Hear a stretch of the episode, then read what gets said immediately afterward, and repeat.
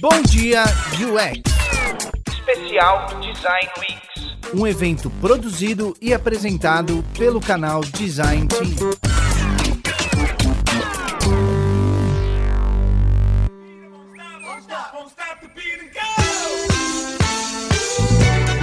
Dia, pessoal. Bom início de semana. Bom início de semana e essa semana promete, não é mesmo, Puriti? Temos mais uma semana incrível da Design Weeks. E dessa vez totalmente orientada para a sua carreira. Exato. Hoje a gente começa com carreira, exatamente. O tema de hoje vai ser sobre carreira. Então a gente começa hoje às 7 horas com Stefan Martins, que ele já deixou um recado lá no nosso Instagram, no nosso Stories. E às 8 horas a gente vai falar com a Rose Teixeira, que ela é consultora de desenvolvimento de software na TopWorks. Ela vai falar sobre carreira de mercado. Então, às 7 com o Stefan, sobre carreira em design, gente boníssima, querido e às 8 com a Rose, também queridíssima, carreira no mercado. Então, olha só, hein? Hoje tá, tá bom, hein? Carreira.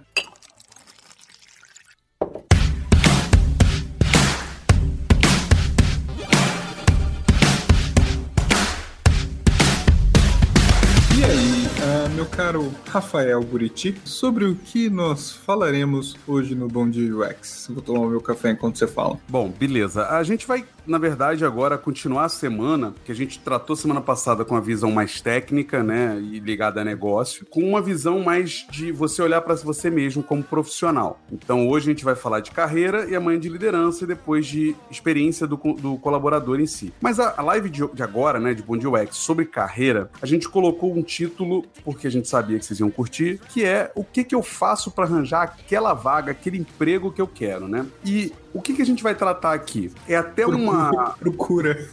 Como é que eu faço para chegar? Procura. LinkedIn.com. É, isso aqui vai até fazer uma conexão com a live de esquenta que o Lucas Hirata fez com a gente no Instagram semana retrasada, na sexta-feira da semana retrasada, dia 16.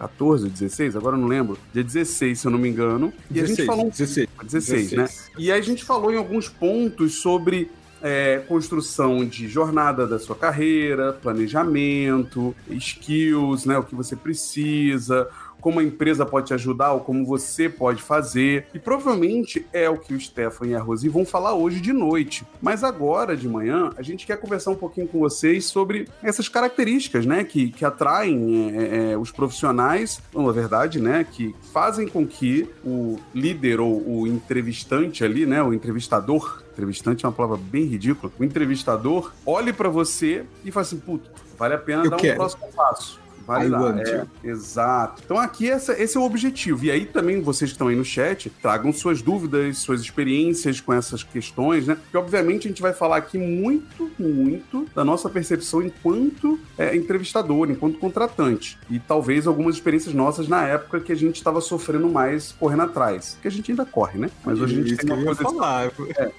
Mas, é, mas, hoje a gente tem uma, uma posição de poder contratar também, né? Coisa que muitas é. pessoas não têm. Então a gente gente também tem essas duas visões ali. E a gente tá calejado de fazer entrevistas e descobrir é, itens fundamentais de apresentação, de construção, né? Não que a gente passe, mas pelo menos a gente já correu aí bastante, né? Mas fala, Rodrigo, assim, a minha questão é, a nossa questão aqui é o que que faz, né, a pessoa ser desejada pela empresa para a qual ela está, aí um outro portuguesamento, né? Aplicando seu currículo para aquela vaga. amor próprio? Se a pessoa tem amor próprio, é um. É, isso é verdade. É verdade.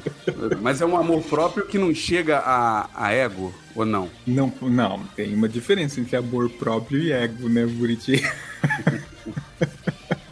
é muito interessante porque é, quando a gente levantou esse tema, eu fui buscar, né? Óbvio que além do nosso conhecimento empírico, ou nem tão empírico assim, que a gente vive no dia a dia, que a gente coleta várias informações e a gente conversa a respeito, eu e Buriti, uhum eu fui, eu vi que tem um relatório da, da Nielsen Norman Group que fala sobre carreira de UX. Não sei se você já viu esse documento. Sim, já vi. Já. Né? Apesar de ele ter alguns itens assim que não são tão profundos, mas ele traz umas dicas, inclusive, né? Ele fala que é advice for new practitioners, né? É, os conselhos, né, para entrantes e praticantes da área de UX, né? E é interessante que ele traz, no final ele traz, né, mantenha-se estudando e curioso, respeite as outras pessoas, esteja no comando da sua carreira, encontre o seu lugar e seja confiante. Ele fecha o artigo, inclusive, com, com esses, esses conselhos. E eu achei interessante esses conselhos, porque, de certa forma, isso se relaciona com o que a gente vai falar hoje. O que, que você, designer que está assistindo a gente, está com essa questão aí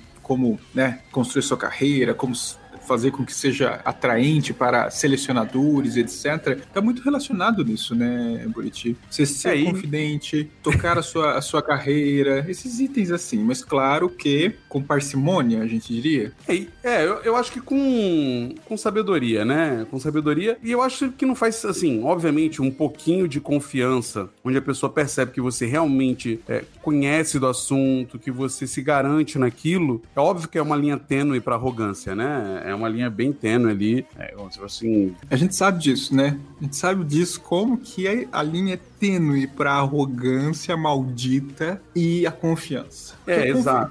Para mim, a confiança, você não precisa mostrar que você tá confiante. Uhum, uhum. você não precisa mostrar pro outro que você tá confiante. E esse é o perigo, quando você quer mostrar pro outro que você tá confiante. Não, e, e, outra, né, Rodrigo? Tudo bem também você ficar nervoso, porque é normal, isso vai acontecer. Mas a grande questão aqui é como você consegue colocar o seu conhecimento para essa pessoa de forma que a pessoa acredite que você conhece de fato, né? E aí tem uma, uma outra armadilha, né? Que é o uso das palavras, como a gente falou no, no Bom Dia UX anterior ao Design Weeks, né? De três semanas atrás, que é o da Buzzwords lá, das palavrinhas, sopa de letrinhas. Não é você entrar numa entrevista e sair cuspindo design thinking, design sprint, UX, UI, IHC. Não é sair cuspindo essas palavras lá fingindo que você sabe. Porque não é isso que vai mostrar. Mas é a forma como você realmente consegue explicar as coisas, né? Explicar o que você faz, como você faz. Tá muito atento à pergunta em si, né? Isso acontece muito. A gente faz uma pergunta, a pessoa pega um outro caminho, né? E, e vai. Não é para você mostrar o seu conhecimento através da pergunta, né? Mas é para responder. Essa é a questão, né? Sim, inclusive, gente, eu, Buriti, nós estamos assim, é planejando. A gente falou, a gente precisa planejar melhor, mas isso vai acontecer. É simulação de entrevista. Então, você que é membro do canal, se prepara porque nós vamos ter um programa, assim como eu já faço o revisão de portfólio, o próximo vai ser simular uma entrevista, tá? E aí você vai ter que responder essas questões. É tipo The Voice. Para mim, pro Buriti, a gente vai pá, bater para ver se você passou ou não. Só não vai ser ao vivo. Não, Mas... não, é, é, fechado, tá? Zoom próprio. Então, assim, a gente vai fazer esse tipo de coisa. Por quê? Por quê? Por quê? Por quê? Porque a gente vê que falta exatamente isso que o Buriti tá falando, né? Tipo, você faz uma pergunta pra pessoa e é tão aberta algumas respostas para tentar mostrar tudo o que você sabe que você acaba perdendo e não respondendo. Né? É, então é um, é, um, é um perigo. Né? No artigo, Sim. Buriti, no artigo, naquele artigo interessante que ele fala quais são as, as principais soft skills que são né, procuradas é, e que você, durante uma entrevista, no seu processo de construção de portfólio e de currículo, você precisa prestar atenção. Você já tinha visto é, quais eram as soft skills? Não, pode falar para mim. Curiosidade e desejo de aprender. É, inteligência emocional, aí já ferrou tudo, né? É, forte habilidade de comunicação, confiança, paixão pelo que faz, demonstração de empatia, é, habilidade de ouvir,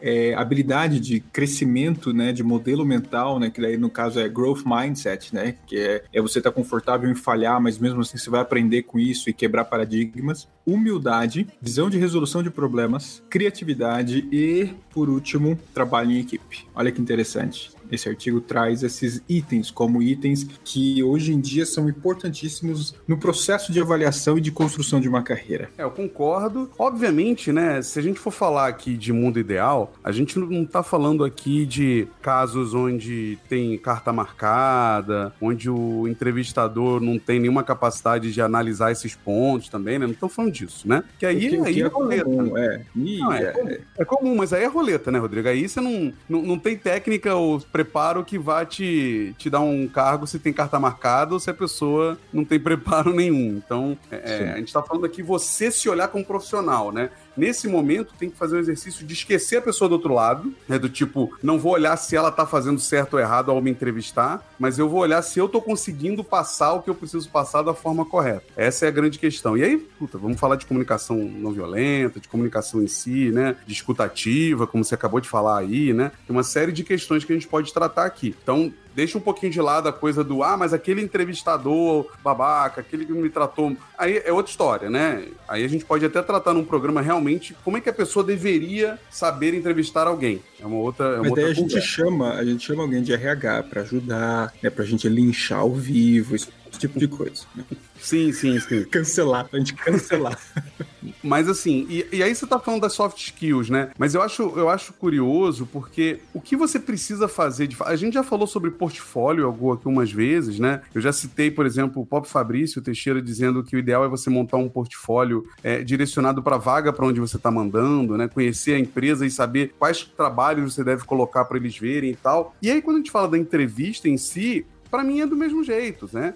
Você tem que entender como é que aquela empresa funciona, dar uma estudada nela antes para você saber responder e até citar pequenas coisas que vai mostrar para ele que você tá por dentro da empresa. É um teatro, né, gente? No final do dia, toda essa entrevista é um grande teatro e você tem que saber se preparar para essa encenação ali. O que não é mentir, é diferente dessa não. do teatro, não é isso. E... Tô falando você construir um roteiro mentiroso, criar um personagem, não é isso? E assumir que você tá nervoso, porque se você tá lidando com profissionais de seleção que são inteligentes, né? Espera-se. É, eles vão ter, eles vão ter o esforço de empatia, de saber que você naquele momento está num momento tenso, porque é uma chave para sua carreira. Então assim, todos nós já passamos por isso. Então assim, se a gente tem um mínimo de empatia e você assumir que você está nervoso num processo de seleção e agora a gente está sendo bem micro, né? Falando da entrevista ali, assuma. Eu tô nervoso, gente. Ó, me desculpa, sabe? Aí cabe ao entrevistador, caso ele seja inteligente, haja vida inteligente ali naquela, naquele, né? Naquele Sim. corpo é, é um ambiente. Ele vai criar um ambiente, vai quebrar o gelo, vai trocar uma ideia. Então, assim, eu acho que, em resumo, dessa visão micro de entrevista, vale muito a pena você assumir os seus pontos fracos e ter consciência desses pontos fracos, que a gente não vai falar fraco, mas vamos falar de uma forma bonita, pontos a serem melhorados com o tempo. Então, assim, muitas vezes, e aí entra o que você falou no começo, Buriti, que é você ser confiante demais e exagerar e aí acabar sendo um ego aparecendo, mas é você mostrar que você é um ser humano normal, né, e que tem pontos a serem desenvolvidos como todos os seres humanos. Então, você demonstrar que, olha, eu tenho essas qualidades, mas agora eu tô nervoso, eu ainda não sei isso, eu quero aprender, olha aí, aí vem essa, essa habilidade. Então, todo, se você mostrar que você também tem um lado que precisa ser desenvolvido, assumir isso, eu acho tão sensacional do que você vender o que você sabe, muitas vezes. Né? Porque demonstra que e é uma coisa que eu já falei, eu falei até num. Alguém me perguntou, né? O que, que eu não tolero em um trabalho de equipe, né? E uma das coisas foi que eu falei a questão. Tem várias, mas uma delas é essa questão de você não ser humilde, né? Não se colocar à disposição e assumir né, os seus suas dificuldades. Então, poxa, assuma, né, que você não sabe, porque ninguém sabe tudo, até numa entrevista. Não, eu concordo plenamente, assim. É... E aí você falou de uma questão também, né? De mostrar as fraquezas e tal. E aí entra num outro detalhe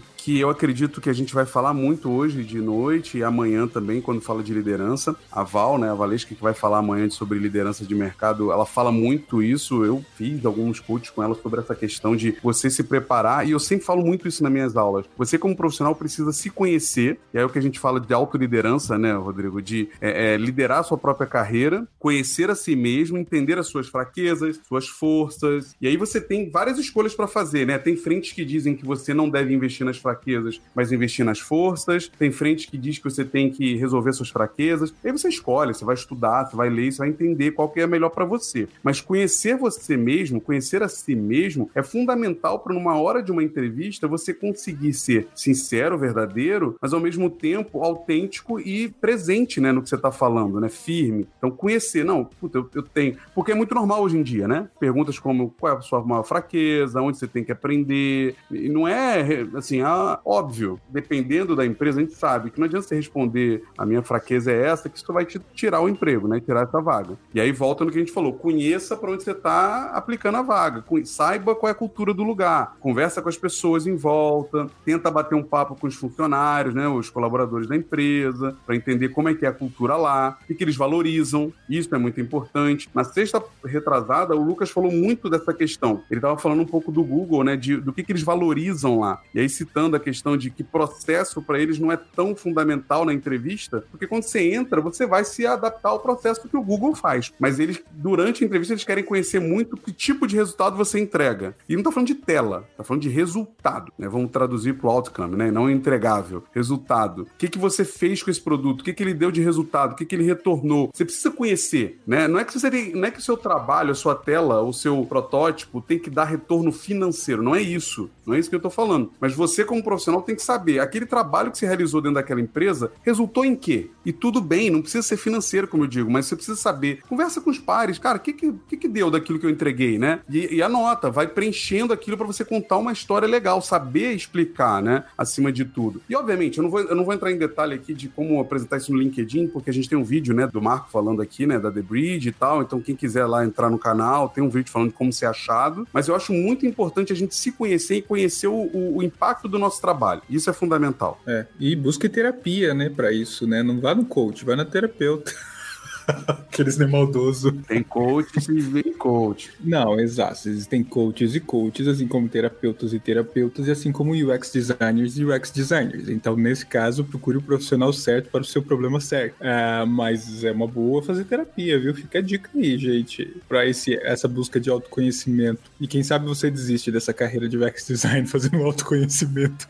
Acontece, hein? Acontece. Tem, Acontece. tem pessoas que falaram de amigos que, no meio desse processo, se decepcionaram com uma empresa A, B ou C, com uma coisa que estão ali, se olharam e falaram assim, não é isso que eu quero, e foram para outras coisas, assim. É ok e também. Tudo bem, exato. É. Mas, mas é, é, interessante, né? A gente sabe, de forma básica, a gente vai repetir isso infinitamente. Você precisa de um bom currículo, você precisa de um portfólio estruturado, o que não significa que é o que você falou, que são telas maravilhosas, etc., mas bem estruturado. Nós temos vídeos de revisão de portfólio aqui no YouTube uh, e também também do, pelo XPA que nós fizemos, eu, você e a Ana, que a gente dá as dicas em relação a como você construir um portfólio. Então, você precisa de um portfólio, não tem como. Ele não vá pela história de que não precisa de um portfólio, porque isso daí não funciona para todo mundo e para toda empresa. Não, não cai nesse Principalmente se é um nível tático de carreira. Exatamente. Se você ainda está é. ali como júnior, pleno sênior, ainda muito mão na massa, a pessoa vai olhar o seu resultado, o seu trabalho, não, não, não tem outra. É. Agora, a questão do um bom currículo também é interessante, né, Rodrigo? Claro. O que, que é um bom currículo? O que, que é um bom Porque currículo? você dizer que só tem, ah, trabalhei no Nubank, trabalhei não sei aonde, isso não, não necessariamente isso é um bom currículo, né? Mas, obviamente, eu volto à questão de o que, que a empresa precisa, porque tem empresas que valorizam isso, né? Tem empresas é. que vão valorizar se seus últimos cinco empregos são só em grandes ou empresas de destaque e tal. Sim. Infelizmente. É, eu, eu sempre dou dica quando eu faço a revisão de portfólio, né? E eu acabo olhando para LinkedIn e currículo também nesse grupo, não é só o portfólio muitas vezes. É, eu peço para que a pessoa descreva, né? E que o Marcos falou lá no, nas dicas da The Bridge, que é o vídeo que o Buriti falou que vale a pena assistir. Poxa, você não vai colocar lá, ah, o que, que você fez? Ah, eu trabalhei como júnior na empresa X e trabalhei como UX design. Pô, não, quero saber o que, que você fez. Você fez o wireframe? Você levou café para o seu chefe? Você trabalhou seis horas fazendo o quê? O que, que foi nessas suas seis horas sendo estagiário? Essas suas oito horas como júnior? As suas 24 horas como sênior? Né? Descreva é, esse tipo de e coisa. E se foi né? promovido, conta por quê, né? Conta Porque, qual foi o parado. É ficou barato. E a mesma coisa que a gente repete para portfólio. O importante não é o método, mas é o porquê você está usando aquele método no seu portfólio. É, ah, fiz uma matriz CSD. Legal. Então mostra que você sabe. Mas por quê? Por que, que você fez uma matriz CSD, meu amigo, minha amiga? Então, eu acho que esses itens, para que você consiga chegar numa entrevista, é fundamental, sabe? É óbvio, não dá pra gente generalizar, porque vão ter selecionadores e selecionadores, vão ter etapas e etapas, que talvez nunca existe a garantia de que com o currículo e o portfólio certo você vai chegar na entrevista. Não garante nada. Mas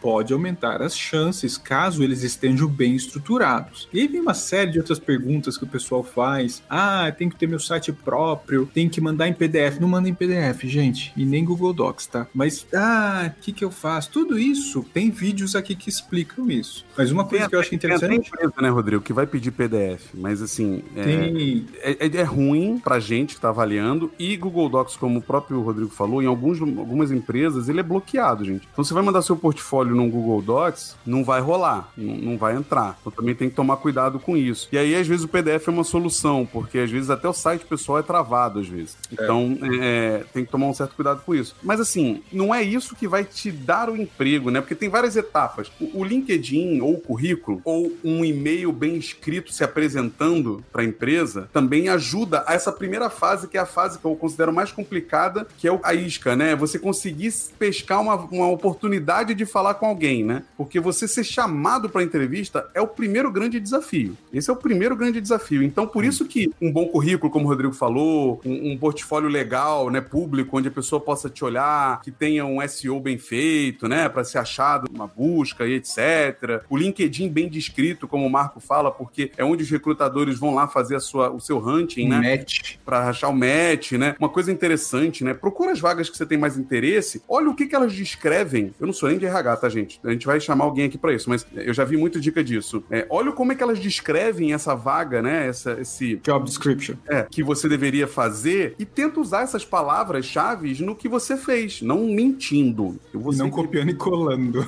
É, eu sempre repetir isso, não minta, por favor, porque quem é bom pega e quem pega é. fica puto. Mas assim, descreva bem. Se você foi estagiário, se foi um júnior, pega lá, o que uma vaga de pleno pede? Hum, essas palavras aqui, pô, eu trabalhei com isso. Vou escrever essas palavras aqui porque vão me procurar por elas. Então, são algumas possibilidades, né? Algumas coisas que você pode fazer para criar ali uma forma de te acharem, que é o primeiro step, o primeiro desafio, ser chamado. Então, mas daí eu acho que a gente passou por tudo isso e o mais importante é que isso, na verdade, óbvio, são elementos fundamentais, fazem a diferença, mas longe de ser o mais importante. O seu currículo, o seu portfólio, como você se comporta ou fala numa entrevista são itens fundamentais para você conseguir aquela vaga. Mas tem coisas atrás disso. É a mesma coisa de você mostrar o método e não falar o porquê. Você está mostrando a sua imagem, construindo a sua imagem, mas se você não entender os seus porquês reais, nada disso vai adiantar. É o autoconhecimento mesmo e principalmente, que é aquilo que eu falei que o próprio Norman Group mostrou, é você saber o que você quer.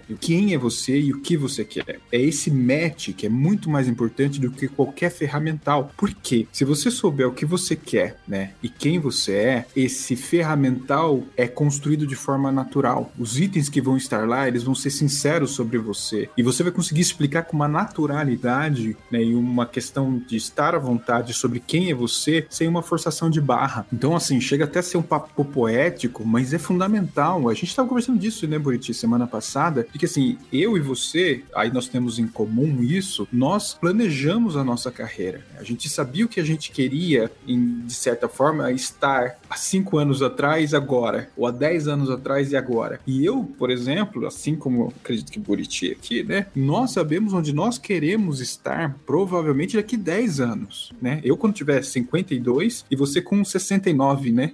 Tipo isso, emocional é, e espiritual. Total. E, e, não, e assim, não é sempre também que eu tive isso. Em determinado momento da carreira, por alguns gatilhos, eu sentia a necessidade de olhar para mim mesmo e falar assim, cara, eu tô só indo. E o Lucas fala isso na live lá de carreira na, no Instagram, que é, eu não colei, mas entrem no Instagram, tá lá salvo no, no feed, no IGTV. Eu pergunto para ele sobre se é interessante, se faz sentido você planejar a carreira. E eu gosto de fazer essa pergunta porque eu lembro que quando eu vim para São Paulo, fui trabalhar na Embraer, depois de seis meses de trabalho, o meu diretor num one on one, perguntou para mim, tudo bem, é exagerado, tá, gente? Onde eu estaria, onde eu me via em 20 anos. Em 20 anos é muita coisa, né? Eu respondi, não me vejo aqui na Embraer daqui a 20 anos. Mas, assim, tirando isso, é, me fez parar para pensar um pouco, porque eu já tinha feito alguns planos, não eram tão longos, mas me fez, puta, mas é, de repente faz sentido eu planejar um pouco mais longo, ainda que, que isso não vá se cumprir do, de fato do jeito que eu planejo, porque a gente sabe, né? Vão acontecer muitas coisas no meio do caminho, mas pelo menos existe uma linha onde eu posso começar a buscar coisas que estejam perto daquela linha. E isso vai me ajudar a ser mais eficiente e efetivo nos investimentos que eu faço, seja num curso, seja num, num diploma, né? Numa faculdade, etc. Ou até no emprego que eu quero, porque o emprego que você quer também vai te ajudar a chegar a um determinado local. Assim como algumas coisas como o canal aqui, o investimento na sua marca pessoal, seja nas redes sociais, seja em, em outra questão, também está envolvido um pouco nisso. Então eu, eu vi muito valor nisso. E o Lucas responde sobre isso. Ele cita que ele não se preparou, mas ele percebe que teve muita sorte e que isso não é legal. Deveria se preparar, porque ele vê isso sendo valorizado nas empresas. Então é. a gente saber ajuda, né, Rodrigo? A começar a escolher melhor. Eu acho que é óbvio, existem vários elementos. Tem a sorte, mesmo você planejando, tem a sorte, tem a ambição, tem a corrida por se equipar no tempo certo. Eu me lembro que a minha terapeuta, ela falou, falou assim, Rodrigo,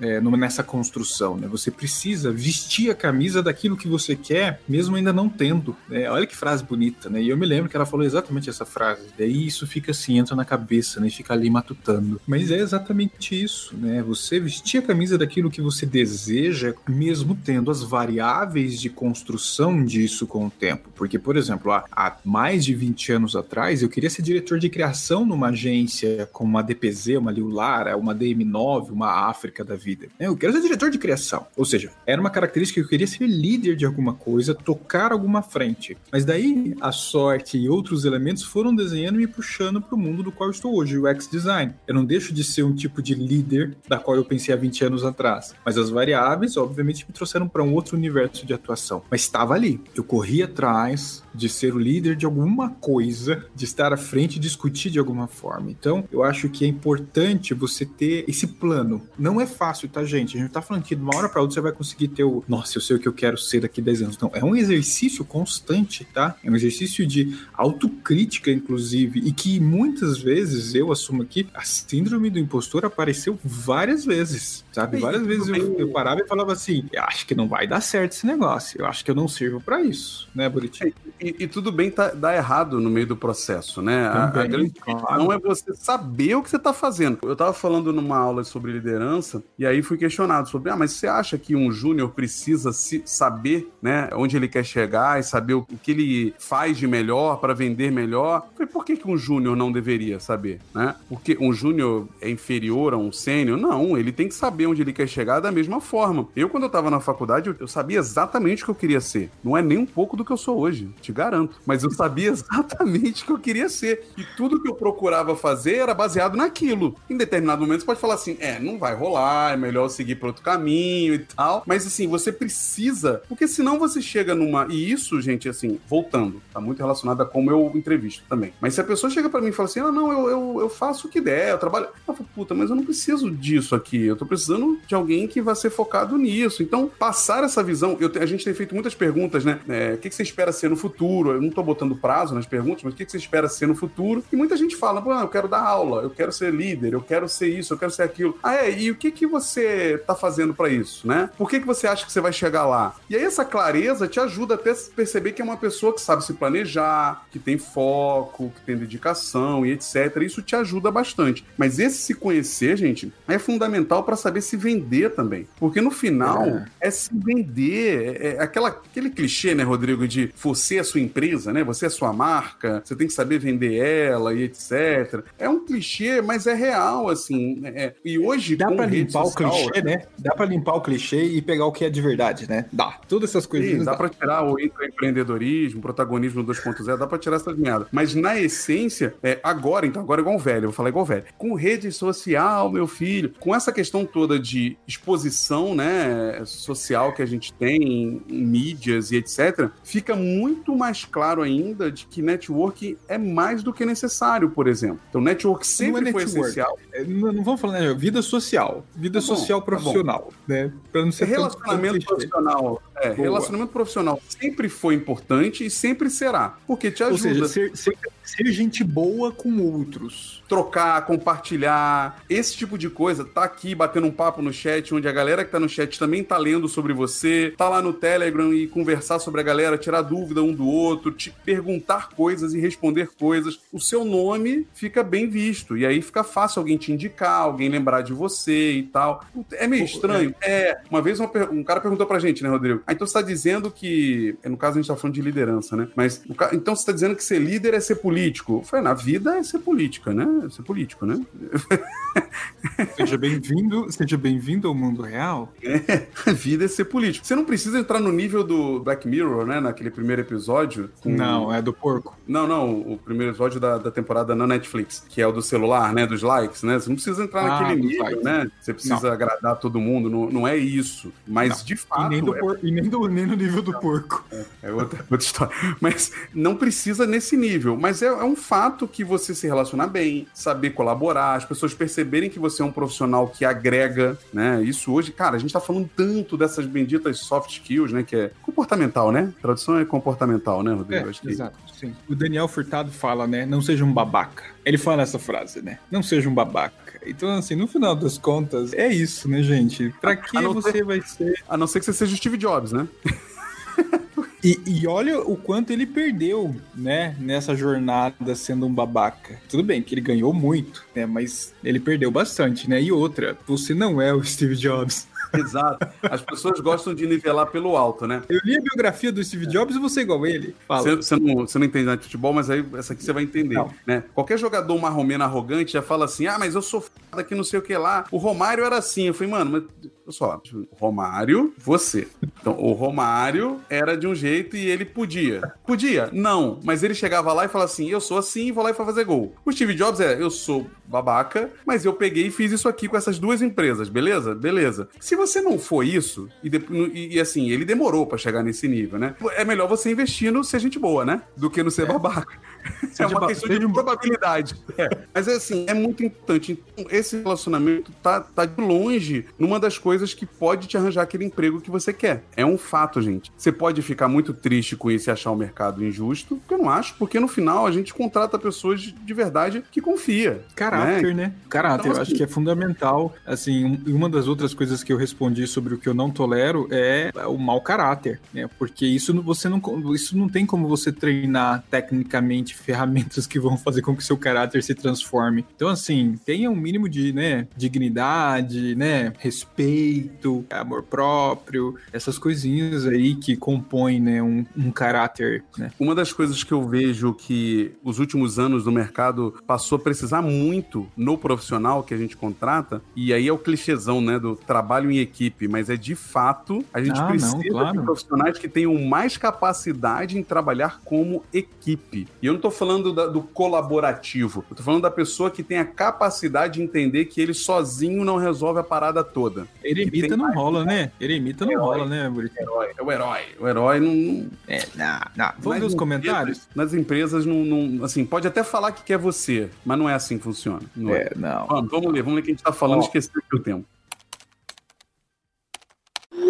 O Thiago mandou aqui, ó. Neologismos da segunda de manhã. Não se acho que- cobre, Buriti. Eu acho que É ele lá do começo. do entrevistante que eu Ó, o Marcelo mandou uma pergunta. Como criar um portfólio quando você está migrando e ainda não teve experiência em UX? Vale a pena criar um com as experiências que tem montando uma estrutura storytelling? Tem um exemplo legal ali, que a gente analisou o portfólio dela lá no XPA, que é arquiteta. Ela traz dentro do portfólio dela um case, ou dois, né? Eram dois cases de arquitetura, se eu não me engano. Acho que eram dois. E a gente achou muito legal. Óbvio, gente, eu achei, o Rodrigo achou, a Ana achou. Se o resto não acha, aí eu não sei. Mas muito legal, assim, a forma como ela conectou os aprendizados dela de experiência, né, de design, de arquitetura, com arquitetura. Como ela contou o case que ela fez lá de um projeto de arquitetura com esses conhecimentos de experiência. Então talvez faça sentido sim, Marcela. Porém, é. ressalto, se a empresa for um pouco míope ou se ela precisar de alguém que não é júnior, não, não adianta, né? Mas se for para júnior, acho que é super válido e se a, pessoa, se a empresa tiver uma mente para contratar júniores de verdade, o que você vai precisar, né, de alguém que realmente queira você como júnior, eu acho que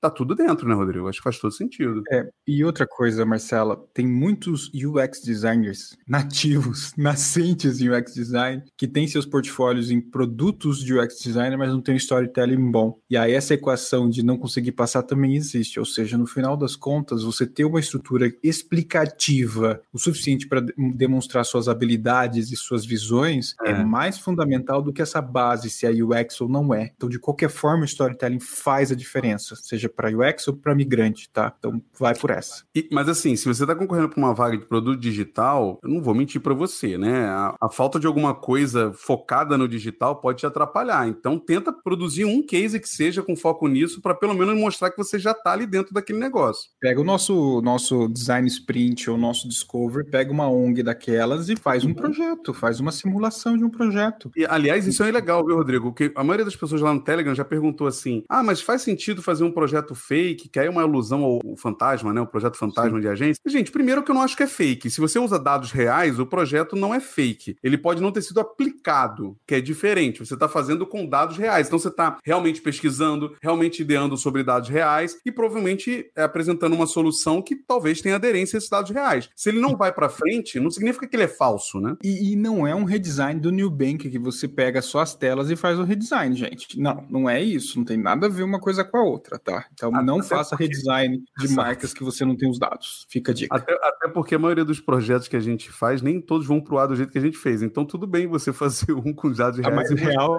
isso daí tá mais real do que se você fizer um redesign do New Bank. Ó, o Tos mandou um comentário aqui, ó. Uma coisa que tenho percebido nos processos de contratação é que tem muita gente se esquecendo que é preciso ser bom profissional antes mesmo de ser um bom design. É verdade. Tos, é como sempre, a voz bom, da filosofia, da sabedoria. Exatamente. Como diz o Daniel, né? Um bom ser humano, não sendo babaca. não sendo babaca. Tem empresas que valorizam babaca, tá? É, não, tem, dela, tem, tem, tem, tem. É, ainda bem, né? Ainda bem que existem lugares para babacas. Ainda bem. Aí tá aí, ó. A menina falou: o autoconhecimento é libertador. A cultura do local também é um pré-seletivo seu. Exatamente. Olha, Simon botou aqui e confirmou: ó, terapia é massa mesmo. Aí o Stefano mandou: Rafael, Rafael, essa é você que vai responder. Você acha que os processos seletivos das empresas precisam de mais transparência nas etapas? Porque algumas vagas trazem informações incompletas sobre. Eu não sei se é. O que seria incompleto, né, Rodrigo? Não sei se é incompleto ou errado. Também tem um pouco disso, né? O, o Rick botou no LinkedIn esses dias. Vocês também julgam empresas pelo job description das vagas? É, tem umas que realmente são ruins. Incompletas, eu acho que depende do objetivo da empresa, né? A gente mesmo mesmo quando botou algumas vagas do Boa Vista, a gente não definiu, por exemplo, senioridade. A gente fez uma descrição ali geral do que seria o designer que ele faria e a gente recebeu um monte de currículo, foi entrevistando e definindo, aquela pessoa entraria nessa vaga aqui, porque a gente tinha vaga de júnior, plenos e sênios. Então essa aqui entraria nessa vaga, essa aqui entraria nessa. A gente preferiu fazer assim. É, mas que eu acho que falta transparência? Falta. Só que a gente já discutiu um pouco sobre isso, foi no primeiro Bom UX, sobre, sobre testes em vagas, né? A gente pode depois voltar a fazer isso com mais calma, mas a gente discutiu um pouquinho nisso sobre, por exemplo, a dificuldade de dar feedback. A gente está nesse processo para dar feedback para todo mundo que a gente entrevistou e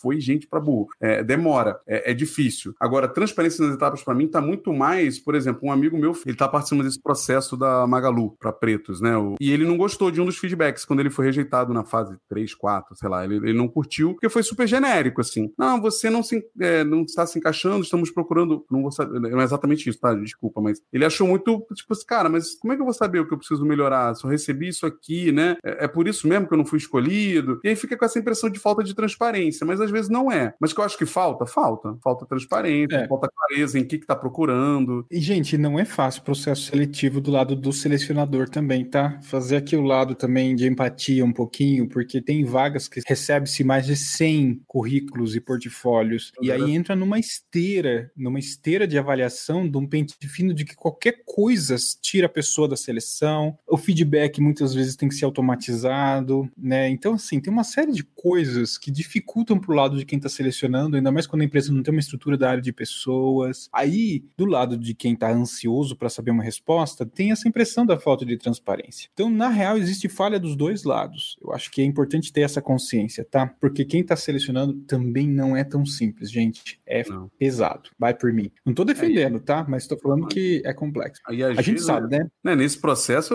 eu olhei, eu olhei mais de uns 600 LinkedIns, assim. E, e quantas pessoas a gente, a gente fez o cálculo mais ou menos semana passada que a gente entrevistou mais de 50 pessoas, não foi? Nas últimas duas semanas, né? Porque nas outras foram muito mais. É. é. a gente entrevistou umas 100, 150 Cara, pessoas, assim, é muito difícil. Você tem ideia do que é entrevistar isso? É chegar no final do dia, tá morto, porque é uma troca ali, né? Você tem que construir, você tem que anotar, você tem que discutir sobre a pessoa. Então não é fácil dos dois lados. Eu acho que vale essa reflexão também, tá? E que a gente pode entrar em mais detalhes depois sobre isso. Marcelo. E, cobre, pergunte. Pergunte ao recrutador.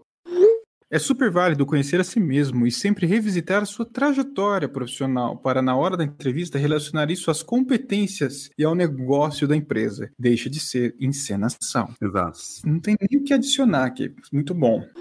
Aí o TOS manda, tempo de casa em cada empresa também é importante avaliar? Quando a pessoa fica menos de um ano na empresa, o que vocês acham? Bem, eu tenho um Drops, eu tenho um Drops que eu falo sobre isso, TOS, né? E que, assim, tem empresa que não vai ligar nem um pouco e tem empresa que vai, sim. Tem empresa que vai olhar e fala assim, hum, essa pessoa ficou só seis meses, oito meses, seis meses, três meses, hum, essa pessoa é instável. Então tem, é, viu?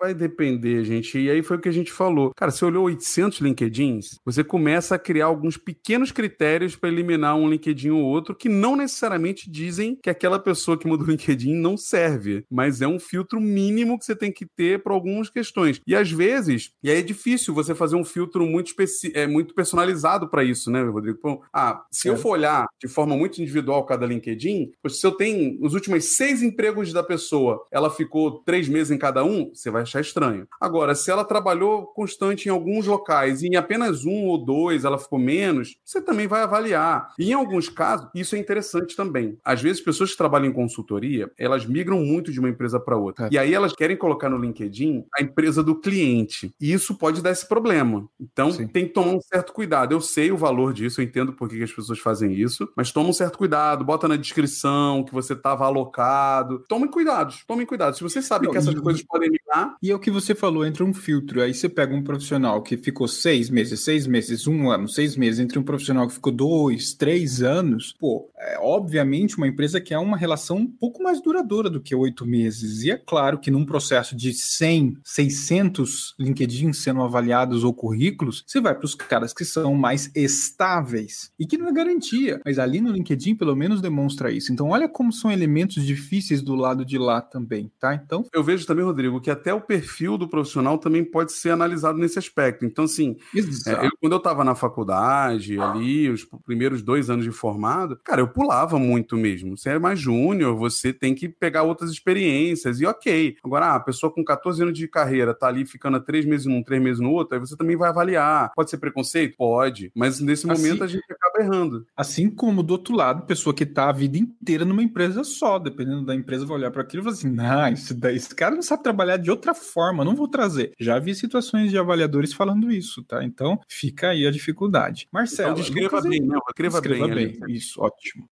O Lucas, vulgo não fazer mais que sua obrigação como ser humano, ser gente boa. E como diria o Daniel Furtado, que está dormindo nesse horário, ele vai assistir depois, não seja um babaca.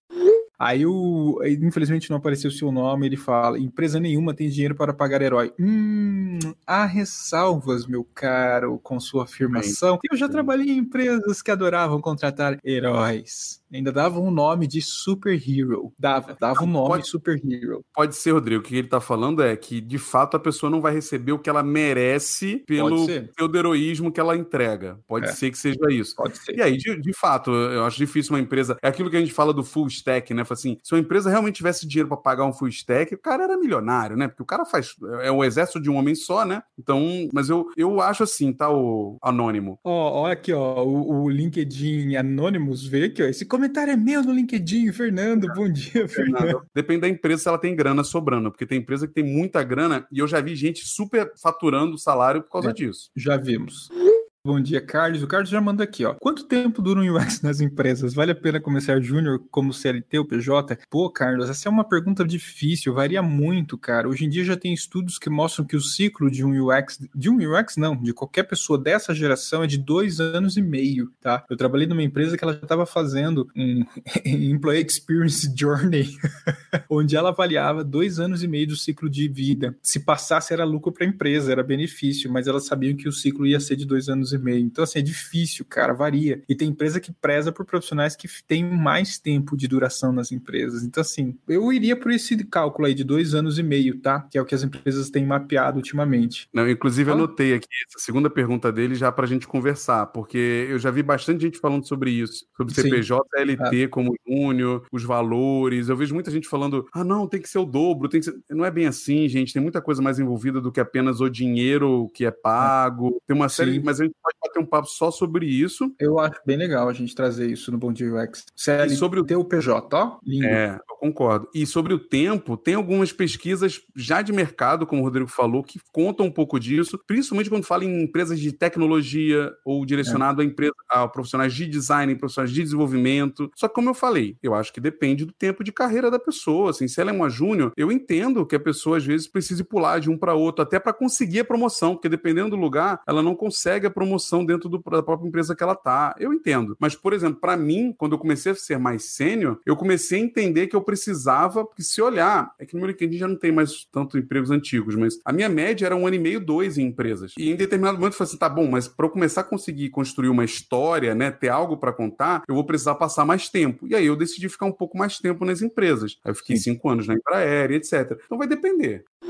Ó, Elaine, por que as empresas exigem experiência júnior com habilidades plenas? Ih, Elaine, essa é uma conversa também que dá um outro mundo de UX, tem muitas Anotado. variáveis, é, estrutura de RH, visibilidade, valorização, um monte de coisa, tá? É, não é tão simples assim, mas provavelmente tem alguém que não sabe o que design realmente faz, e pega, copia e cola, ou alguém pede, né, habilidades que não existem, mas é isso. Ah, mas será, Rodrigo? Assim, isso não é um problema de design, né, Elaine? Assim, é, é, desde, que eu, desde que eu saí da faculdade, a gente brinca do é, o estagiário que é o profissional que você paga pouco, né? As, as empresas já tinham essa prática de contratar alguém mais júnior para fazer o trabalho de um sênior pagando menos. Então, não é uma coisa só de design. Todas as carreiras Não, têm isso. não é.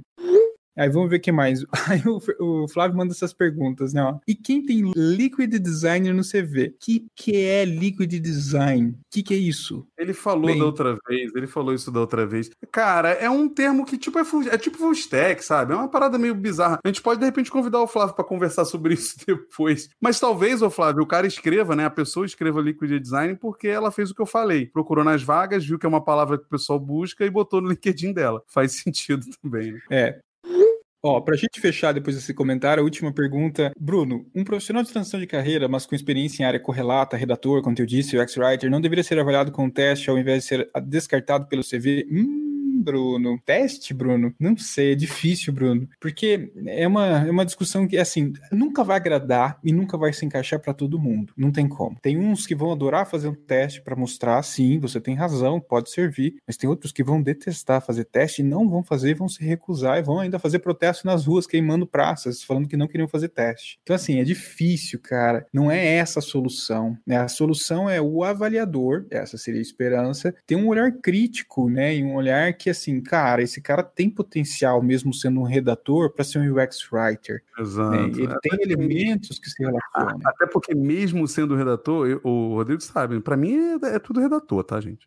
Não, não é. Para. Não, não é. É, é a mídia que ele vai usar, mas assim, cara, se a pessoa tem a capacidade da escrita, se conhece, ela vai se adaptar um pouco, Rodrigo. Já assim, ajuda. É. Já Pô, ajuda. você olha um trabalho, pode até passar um teste, como ele falou, pedir uma comparação ali, mas assim, cara, isso aqui é brand writer, isso aqui é. Você para com isso, Buriti. Você para com isso. Ó, marca aí um, um, um bom dia UX treta que a gente vai falar sobre isso eu e você, que a gente vai cair no pau aqui.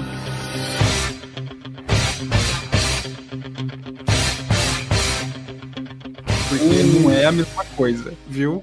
Os UX Writers que. E não tô falando UX... mesma do ponto de vista negativo, não. Pelo contrário, viu? Os UX Writers que estão aí não, não cancelem o Buriti, gente. Ele deixa a gente mostrar os argumentos antes. Eu não concordo com ele. Gente, é isso aí. Nós agradecemos pra caramba a vocês. A gente não queria ofender ninguém. A gente só quer aqui provocá-los. A gente pede, obviamente, para que você fique em casa e fique esperto, porque a pandemia ainda não acabou, gente. E não se esqueça, hoje às 7 horas da noite, continuamos Design Week falando sobre carreira. Esse papo de hoje aqui, que eu e o Buriti tivemos, vai se conectar com a noite, tá? Onde a gente vai ali fazer uma boa conversa sobre isso com o Stefano e depois, à noite, né, a gente continua com a Rose. Então, assim, vai ser um papo bem legal. A gente espera vocês ao vivo. Vai estar eu e o Buriti, eu na primeira, Buriti na segunda. É isso, né, Buriti? Sim. Nem lembro, acho que é. E a gente vai estar lá para falar sobre carreira com vocês e no, trazendo profissionais que falem disso. Não se esqueçam, assine o canal Design Team, segue a gente aqui, Telegram, podcast, Instagram, nesses montes de lugares que nós estamos. Que foi? Curta, compartilhe. Amanhã de manhã, Bom Dia UX. Todo mundo serve para ser líder? Hum. Nossa, a gente continua amanhã, gente. Já pensou como é que vai ser? Amanhã a gente volta a falar de manhã às 7 horas, se todo mundo serve para ser líder. Nossa, agora a gente, aí vai ser fight na, na veia. Gente, até daqui a pouquinho à noite a gente vê vocês em mais vídeos. Deixa eu desligar aqui.